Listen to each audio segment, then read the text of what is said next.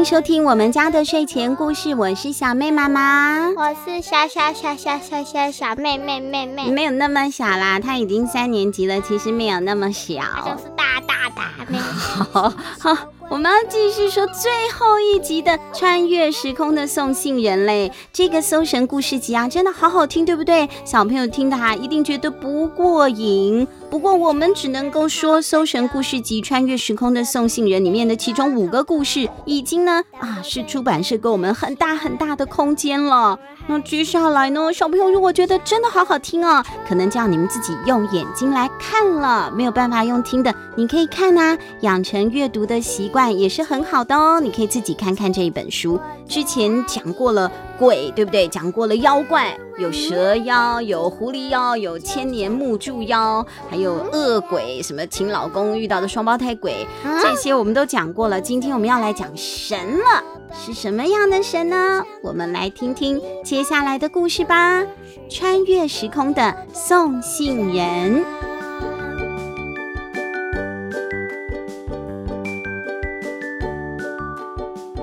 胡母班是一个男的，虽然他叫母。胡母班哈是他的名字，他是东汉末年在泰山郡那里的地方人士。有一天呢、啊，他路过了泰山。泰山是什么地方呢？泰山是中国五岳五座高山里面的，呃，号称是第一高山哈，第一岳。多有名呢！我们都觉得说啊，泰山呐好大，我们要敬仰它。所以泰山除了是一座高山的象征之外呢，我们称呼岳父大人也叫做泰山大人。岳父大人是什么？岳父大人。嗯，孵蛋的大人。不是那，他为什么现在为什么需要孵蛋？没有需要孵蛋，岳父跟夫没有关系。岳父呢，就是老丈人，就是呃女婿称呼岳父，就是我叫我的太太的爸爸就叫做岳父大人，所以你爸爸叫你外公就叫岳父大人，泰山大人哈，各位的外公就是泰山，就是岳父。好，回到泰山了啊。有一天呢，这个胡母班呐，他就路过了泰山旁边呢的一棵大树，想要在那里休息的时候，突然就跑出来了一个穿红衣服的骑士哦。那个穿红衣服的骑士，骑士为什么他要歧视他？嗯，不是，他没有歧视他，骑士就是骑着马的。呵呵，我要中风了，骑着马的人，骑着一匹马，所以叫他骑士。他没有瞧不起对方。那个骑着马的人呢，就对着胡母班叫了，他说。泰山府君有事要召见你。泰山府君是什么呀？哎呀，泰山府君是掌管阴曹地府崇高的神明，哎，要召唤他。胡母班吓得个要死，腿都要软了。他心里想：难道我得罪了阴府的神明吗？泰山府君啊，我们现在也常常会在一些这个民间的信仰会听到东岳大帝，那个就是泰山府君。有的是说是泰山的山神，也有说呢是阴间的统治神。阴间就是死人活动的地方嘛。那阴间是传说中上天和人间沟通的神圣的使者，就叫做泰山府君。阴府的神明泰山府君为什么要召见我呢？我犯了什么罪？有需要这样子的吗？他正在犹豫要不要答应的时候，还又来了一个人哈，除了这个骑士，又另一个人歧视他了。另一个骑士也来，另一个骑士也来了，就呼叫他啦。泰山府君有事要召见你，快点来吧。好吧，不管好事坏事都逃不掉了，已经两个人来叫我了，两个人歧视我了。胡母班呢，只好跟着这两位骑士走啦。骑士就请胡母班，请你闭上眼睛，再继续跟着我们往前走就好了。为什么要闭眼睛？不要让他记得去阴曹地府的路嘛，这个是秘密，所以叫他把眼睛给闭起来。好，才过了一会儿呢，就到了。他们叫他打开眼睛了，打开眼睛一看呐，哎呀，他来到了一座豪华的宫殿，左右的侍卫呢的阵容非常的威严，好多人呢。他真的已经来到了阴间之神泰山府君的宫殿了。胡母班战战兢兢的进到里面拜见泰山府君。这个泰山府君啊，哎，其实还蛮慈祥的，人很好，不是神很好相处的感觉哦。准备了丰盛的佳肴，对胡母班说：“我想见见你，不是为了别的事情，只是想要请你帮忙送一封信给我的女婿。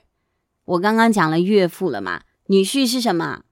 女婿是岳父。不是，女婿呢是岳父的女儿的老公。我老公就是你外公的女婿。好好好，我自己都搞混了。你们的去旁边问自己爸爸妈妈，女婿是什么？岳父是什么？气死我了！胡母班呢听了松了一口气，就说：“哎呦，只是送信嘛。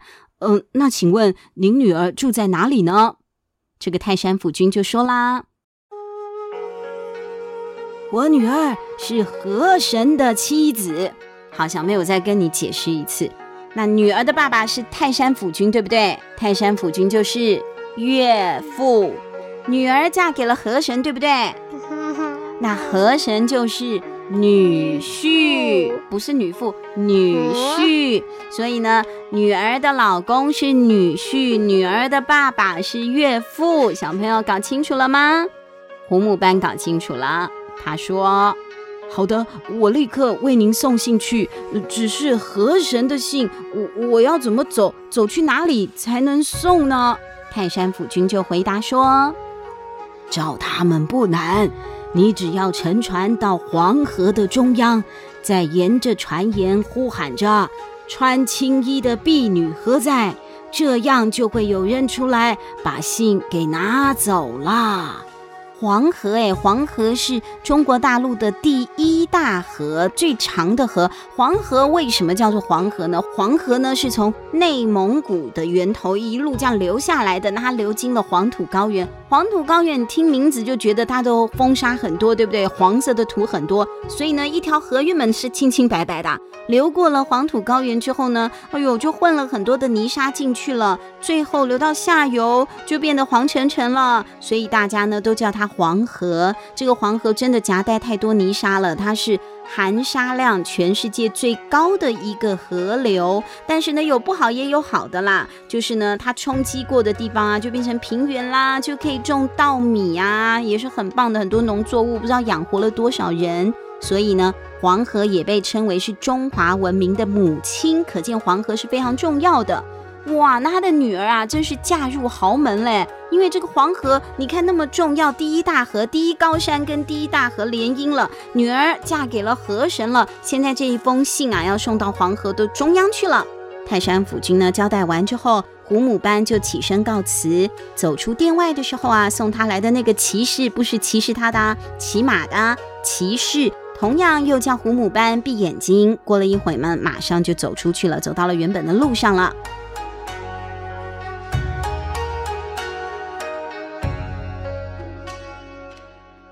胡母班向西方走去，按照泰山府君的交代，他找了一艘船，乘着这个船呢，就到了黄河的中央。到啦，就敲打那个船的船沿，就叫啦：“穿青衣的婢女何在？”果然，真的啊，就有一个女仆哇，穿着青色的衣服出现在水面上嘞。她接到了信之后啊，就潜入水中了。原本胡母班觉得说呢，好了，我事情做完了，差事办完了，那我走了。可是还没有走，很快的，这个婢女又冒出水面嘞。她说：“河神想要见见你。”河神，我老板要见你了。胡母班想说：“哎呦，这样子哦，好好好。虽然说他有点害怕，但是就去吧。哎呦，我会不会淹死啊？”婢女叫胡母班闭上眼睛，就带他潜水潜到水里去喽。哎呀，好神奇哦！潜进水里去啦！哎，这胡母班可以在水里头呼吸嘞，而且一瞬间呐、就来到河神的宫殿喽。他拜见了河神，河神一样也是好客气的。你看这些位居高位的人，反而是更客气的，摆了酒宴，也是款待胡母班，而且呢，说话也好亲切，好热情哦。哇，胡母班要离开的时候，河神就对胡母班说。很感激你大老远为我送信来，我没有什么东西可以送给你，只有这一双青丝鞋，请你收下。身旁的侍从拿来了一双珍贵的青丝鞋，河神把这鞋啊就送给了胡母班。胡母班从宫殿走出来之后，也还是一样闭上眼睛，然后就冒出水面，回到船上了。说也奇怪，这胡母班呐、啊。来回河神的宫殿，衣服却是干干的，一滴水都没有滴到，好神奇哦！离开了河神的宫殿之后，胡母班直接就前往长安城。他原本就要去做事情的嘛，在那里办事。过了一年之后呢，才回家。跟去长安时的路线一样，那他这次回家乡也经过泰山啦。胡母班心里想：哎呦，去年我奉泰山府君的请托去送信给河神女婿，那之后我自己有事，我就一直都没有回来嘛，没有机会向泰山府君回报说事情已经完成了，这样好像也是很没有礼貌的。这一次路过的时候，我不能够假装没这件事啊，我一定要去这个报告一下。他就学之前求见河神的方法，跑到了当初啊见到骑士的树林里，敲着树干，自己报上了姓名，说：“我是胡母班，我刚从长安城回来，要向府君回报送信给河神的事。”不久之后，从前那位骑士又出现了，就带着胡母班闭着眼睛，用同样的方法回到了泰山府君的宫殿。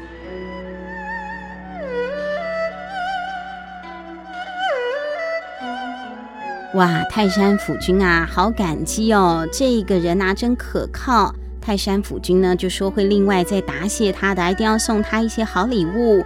那聊天聊一聊，叙叙旧之后呢，胡母班就说：“哎呀，对不起，内急，我想尿尿，就先去了一趟厕所。”从厕所出来之后，他走在回到大殿的路上，居然遇到了一个人。那个人呐，是胡母班早就已经死掉的父亲，哎，他爹。他在路上看到了他死掉的爹啊，已经变成了鬼魂了。可是呢，却带着手镣脚铐在做苦工。哎，像这样子的人呐、啊，带着手镣脚铐做苦工的人有好几百个，一整群的人都在好像接受处罚一样。胡母班看了，哎呀，好伤心啊！爹啊，爹啊，这么久没有见到你啊，无限的怀念。怎么你现在是这么悲惨的呢？那这个父亲也说了，呃，对不起啊，呃，让你担心了。那是因为啊，虽然我已经死了，可是我生前的罪过，我曾经犯过一些错啦，真的是不好意思，我不想再讲了。但是反正就是因为那些错，我要被惩罚三年，我要做苦役三年，我已经挨过两年了，还有一年。但是这些劳役啊，真的是很辛苦啊，好恐怖，好累的，我真的再也受不了了。我听说你现在呀得到泰山府君的赏识了，那你现在呢地位也不一样了。你的话泰山府君说不定会听的。你可不可以帮我求一求泰山府君啊？可不可以饶了我，让我去做一个地方上的土地神呐、土地公？哦，好不好？胡母班这样听了以后，哎呀，这样子哦，他不忍心他的父亲受苦刑嘛。那他就照着爸爸说的话，虽然有点不好意思，但是谁受得了呢？谁能够忍心呢？如果你看到你爸爸发生这样的事，他就跑去呢，跟这个泰山府君磕头啊，求情啊。好吧，泰山府君呢，真的熬不过去了，他叹了一口气说：“生和死本来就是不同的道途，你们父子不应该互相接近的。”但是最后当然是心一软呐、啊，就答应了，答应放胡母班的爸爸去做一个土地神、土地公。胡母班呢，好开心哦，他就放心的告辞了府君，也告辞了他的父亲，回到了阳间去了。回到阳间，他就回家啦。在家里的这一年多啊，奇怪的事情发生了。胡母班呐、家里原本呢是有好几个儿子的，他生了很多儿子，但是这一年不知道为什么，儿子呢都莫名其妙的一个接着一个死去哦，死了好几个小孩啊。虽然说古时候的医疗技术不是很好，但接二连三的死也不对劲吧？怎么可能有这种事呢？胡母班觉得很奇怪，也很恐惧啊！到底发生了什么事？怎么那么邪门？他不知道该怎么办才好。万不得已之下，他突然想到了，其实我跟神明是有交情的嘛，所以他就又去了，他又去求见泰山府君了。虽然不好意思，但是还是硬着头皮去叩叩叩了。胡母班一见到泰山府君，就马上跪倒在神明的面前，开始哭诉了。他说：“对不起啊，一定是我过去的言行太粗鄙愚昧了。”我回到家之后，我的儿子们都死了，恐怕是我惹了什么祸害。如果我有做不好的地方，请请您原谅我，怜悯我，拯救我们一家吧。哎呦，其实这件事情啊，泰山府君也是不知道的哦。泰山府君回头一查之后，真相大白。他召见了虎母班那个正在当土地神的父亲，来到大殿上了。虎母班的父亲来到了府君的殿堂上，府君就对他说：“当初你请求要回家乡当个土地神，应该会多费心思保佑当地的乡亲，为你的家族带来福气。可是你的家族非但没有得到福报，你的孙儿还相继的死去。”你自己说，这是怎么一回事啊？小妹，你听到了，你一定会气死。你知道这虎母班的爸爸做了什么吗？他就说：“我离开家乡太久了，实在是太兴奋，会回去当土地神。那边那香火鼎盛，有吃有喝，过得太享受了。你享受是享受，可是呢，日子过得有一点。”无聊，呃，所以呢，我就开始很想念我的孙子们了嘛。我就一个一个的招他们来玩，我只是想跟他们玩嘛。哎呦，哪知道玩了一玩以后，他们就回不了魂，就那个死掉了。好笨啊！对呀，人命怎么可以拿来玩呢？这个人呐、啊，他凭什么当土地神？笨得要命，也很糟糕又自私，真的太糟了。泰山府君听了也是大怒，什么东西嘛？这怎么可以这样子呢？人命关天的，尤其自己的亲孙子，你对自己的亲孙子都会这样，你真的能够做一个好的地方神明吗？回头他就对虎母班说：“这就是我过去对你所说的，生和死本来就是不同的道途。”你和你父亲本来就不应该互相接近的缘故。哎呀，当初如果就听了泰山府君这样讲听话的话，事情就不会变成这样了。泰山府君于是就把胡母班的父亲的官职给撤了。他的父亲知道自己不能当那个吃饱睡睡饱吃的土地神啦，哎呦，伤心的一路哭哭啼啼的就走出去了。虎母班也告别了泰山府君，回家了。之后他又生了几个儿子，这些孩子啊，就都平安健康的长大喽。在我们家的睡前故事，慢慢听你诉说。爱哭的公主，爱生气的小怪兽。啊，那个老爷爷好笨呢！那个老爷爷真的是闯下大祸了。他其实自己呢，已经可以当神仙了，多好！怎么会这样子呢？太荒唐了。所以人呐、不要说是人了，人鬼你都要有自知之明，不要做一些违反自然的事情，而且也要惜福，也不要用错误的方法去疼爱小孩了。你看这个是叫来玩一玩，回不了魂了。那有一些阿公阿妈会说：“哎呀，吃一些糖果没有问题啦，或者是哎那个小孩子呃怎么样，我们就随着他去嘛，没关系啦哈。”那这样可能对小朋友啊都不见得是有好处的，反而会害了小孩子的，这样都是不行的。